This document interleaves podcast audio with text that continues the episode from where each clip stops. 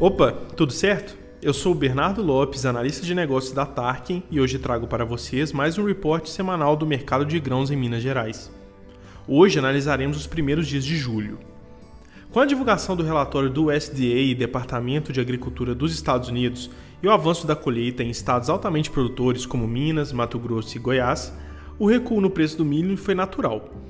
A queda na cotação do milho há cerca de 10 dias ocorreu tanto no mercado físico quanto na bolsa. Desde então, os preços estão de certa forma estáveis.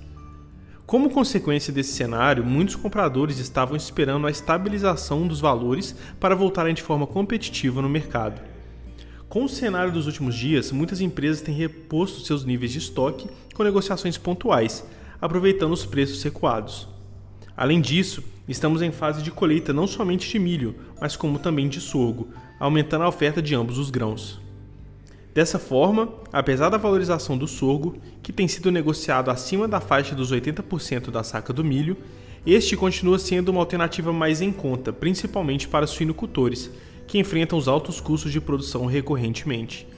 Portanto, tem sido comum identificar negociações locais de sorgo, inclusive no marketplace da Tarkin, onde foram feitas transações na região central de Minas Gerais.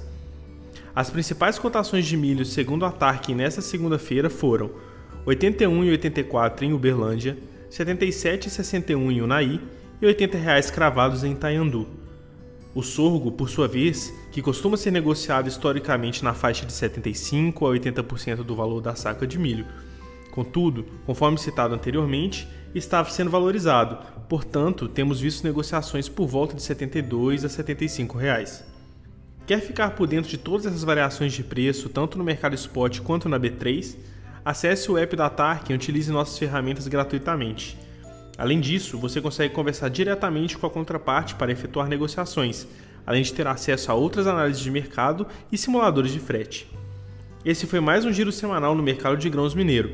Continue ligado conosco em nosso podcast para receber as principais atualizações da semana.